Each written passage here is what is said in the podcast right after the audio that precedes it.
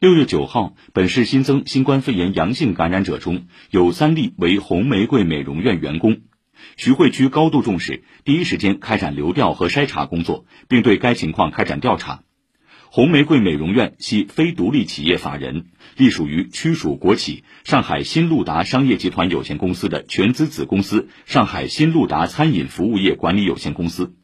经调查，红玫瑰美容院存在没有按照行业防疫要求做到员工每日一次核酸检测。没有按照规定落实对所有顾客进店先扫场所码并进行查验或登记等问题，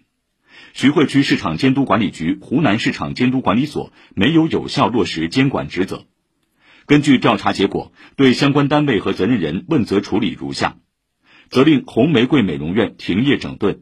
对上海新路达商业集团有限公司董事长李岩给予党内警告处分。对上海新路达餐饮服务业管理有限公司总经理韩晓辉给予党内严重警告处分，按程序免职；对徐汇区市场监督管理局副局长毛杰给予党内警告处分；